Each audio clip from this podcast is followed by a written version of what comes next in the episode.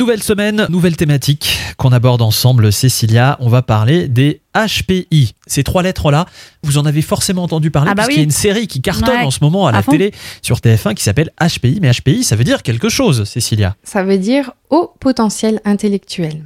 C'est une personne en fait qui a un quotient intellectuel supérieur à 130 voire 135 pour les enfants. Mhm. Alors concrètement, on va pouvoir euh, diagnostiquer ça à partir de 6-7 ans. On va pouvoir déceler différents critères de caractère, mais aussi de comportement. Il faut savoir qu'il y a plus de 400 000 enfants en France euh, qui sont au potentiel et qui passent à travers les mailles du filet. Et euh, souvent, c'est pas forcément des enfants qui sont très doués à l'école, mais au contraire, ils peuvent être en échec scolaire parce Ah que oui. du coup, ils s'ennuient, ils ne trouvent pas leur place. C'est des enfants qui peuvent poser euh, un maximum de questions en fait, parce que du coup, euh, au niveau émotionnel, ils sont pas forcément très rassurés.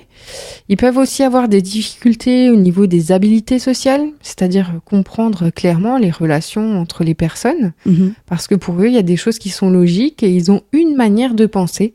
Et c'est compliqué en fait euh, d'arriver à les déroger de leur schéma de pensée, qui souvent est juste, mais qui peut être très complexe.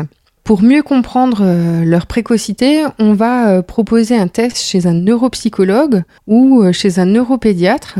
Et c'est à partir du moment où ce quotient intellectuel va être fait qu'on va pouvoir poser le diagnostic de haut potentiel ou pas. Un enfant, là, euh, que j'ai eu il y a pas très longtemps euh, au cabinet, à 6 ans, connaissait euh, les étoiles, les constellations, les trous noirs. Enfin, ils ont des passions comme ça qui sont beaucoup plus fortes, beaucoup plus intenses que les autres enfants et qui peuvent se poser, ben voilà, énormément de questions sur la logique, sur l'existentiel, sur des questions auxquelles un autre enfant du même âge n'aurait pas forcément eu l'idée d'aborder. Mhm. Comment gérer les enfants à haut potentiel intellectuel?